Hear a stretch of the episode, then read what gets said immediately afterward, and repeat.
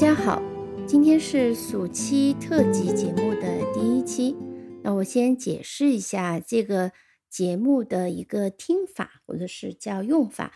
其实听过寒假特辑的呃朋友们可以知道，其实和寒假特辑的句型练习的作用是一样的，是在嗯比较长的一个假期时间里面，大家有时间。可以反复练习一些常用句型，做到脱口而出。那么这种脱口而出，无论对你的写作也好，对于你的口头表达也好，都是非常有帮助的。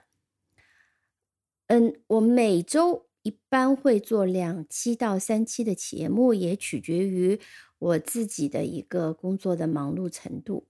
嗯，那么每一期呢，呃，大家需要在。每天的固定的时间去听去练习，这个好处就是你可以养成一个习惯，一个假期下来也可以积累不少的句型了。好的，我们废话少说，今天我们要练习的句型是比较。嗯，比较的话呢，有很多句型，但一般来讲，我们会比较多的用到比较级和最高级。好，我们有三个小练习，我会这样做。给大家一个示范，呃，稍微解释一下句型，然后是练习时间。好，我们现在开始。I've got some coffee. I have got more coffee than you have. 好，所以呢，这个句型练习很简单。我们把 I've got some coffee 这个句型延展成一个比较级。我比你拿到的咖啡要多。I have got more coffee than you have。那么实际上，have got 和 I have，呃，区别不大。嗯，但是 I've got，嗯，更多有一个动作的意味在那里。have 就是我拥有，have got 是我拿到了啊，我得到了，所以有一些微妙的区别。呃，我我们可以把 have got 把它缩起来。变成 I've got，那么写的时候呢，就是 I apostrophe s 加上 v e 啊，一个 apostrophe s 就是那一小撇。I've got some coffee. I got more coffee than you have。好，我们继续。我们现在开始练习。我讲第一句，我给到足够的停顿，你可以把这个比较级的句子讲出来。但如果你的熟练度不够的话，你也可以选择暂停音频，讲完了以后呢，再来听我讲的答案。好的，Ready go。I've got some soup. I have got more soup than you have. I've got some books. I have got more books than you have. I've got some eggs. I've got more eggs than you have. I've got some fruits. I have got more fruits than you have. I've got some presents. I've got more presents than you have. 好，第二个练习。好，第二个练习，我们先来听示范的句子，相对难一点点。好，我们来练习的是 less 和 list。less 和 list 是呃 little 的一个比较级和最高级。less 是比较级，list 是最高级。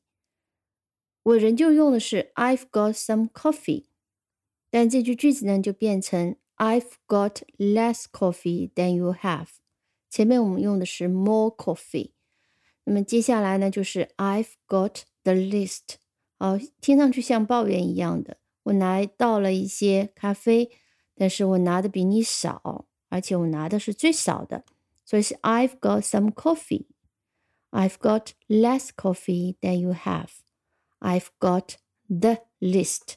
注意，在最高级的前面要加上 the，the list。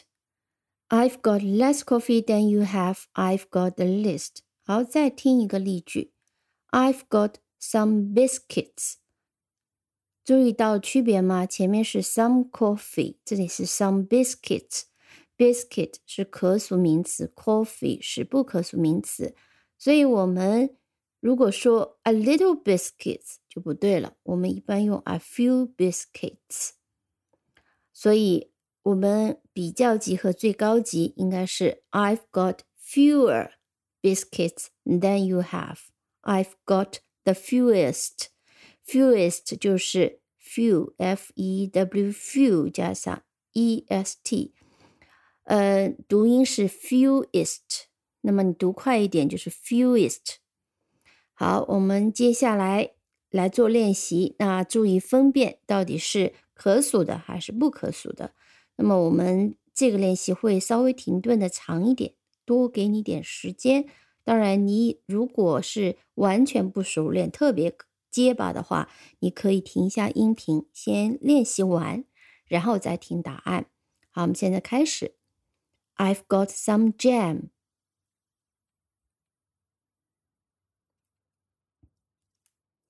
I've got less jam than you have. I've got the list. 啊，不可数的。I've got some vegetables.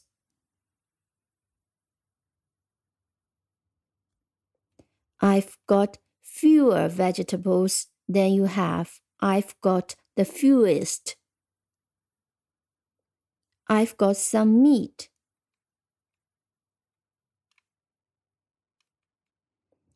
I've got less meat than you have. I've got the least. I've got some potatoes.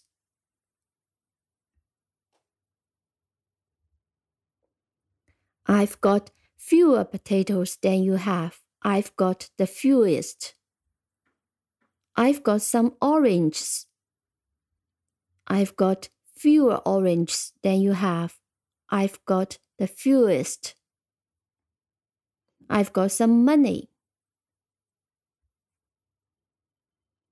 I've got less money than you have. I've got the list.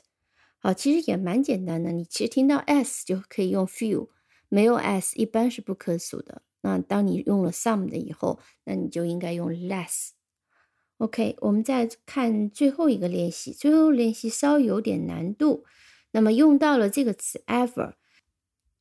ever 的意思是曾经。我们知道呢，它通常是用在否定和疑问句里面。啊，今天这个用法呢和呃疑问有一点像。嗯，它的意思 anytime，啊，就是曾经做过的任何，呃，曾经吃过的任何，曾经去过的任何等等，基本上可以这样解释。我们先来听第一个例句：The test is less difficult。我们在后面可以用到 ever done。No, it isn't. It is more difficult。这是第一句。你需要讲两句。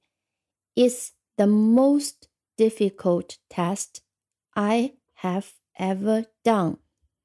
好，我们讲的是这次考试 is less difficult，应该是和以前比啊不那么难， 比以前简单。No, it isn't。第二个人反驳，不是的，it is more difficult，这个更难。It is the most difficult test I've ever done，用的是现在完成时，比我做过的任何的 test 都要难。那也就是说，我做过的任何的考试当中，这个是最难的，the most difficult test I've ever done。好，我们再听一个例句，然后我们来尝试做两个练习。My book is more interesting than yours. Yours 代表 your book。那么我们要用的是 ever read 啊？为什么是 read？read 是 read 的一个过去分词，形式不变，读音变。然后这个人回答：No, it isn't. It is less interesting. 他表达不同的观点。那个人说：It's more interesting than yours. 他说：It is less interesting. It is the least interesting books I've ever read。这是我读过的最没有意思的书之一。我读过的任何书里面，这个是最没有意思的。所以这里 ever 啊，它是一个不定指。好，我们再来做两个练习。那我会呃停留的时间长一点，你把这两句句子给讲出来，然后你来听答案。My radio is less expensive than yours. 用 ever seeing。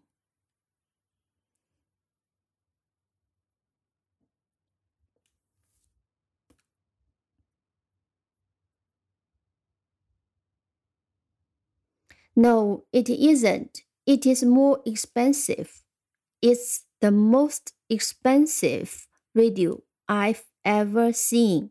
好，第三句，你如果觉得特别难的话，你也可以多听两遍例句，然后再来练习。Tom is less handsome than Peter。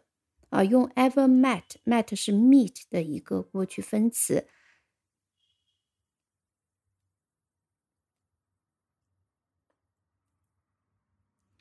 No, he isn't. He's more handsome. He is the most handsome boy I've ever met. 好的，今天的练习呢，就先做到这里啊，我们下期再见。记得反复练习，practice makes perfect。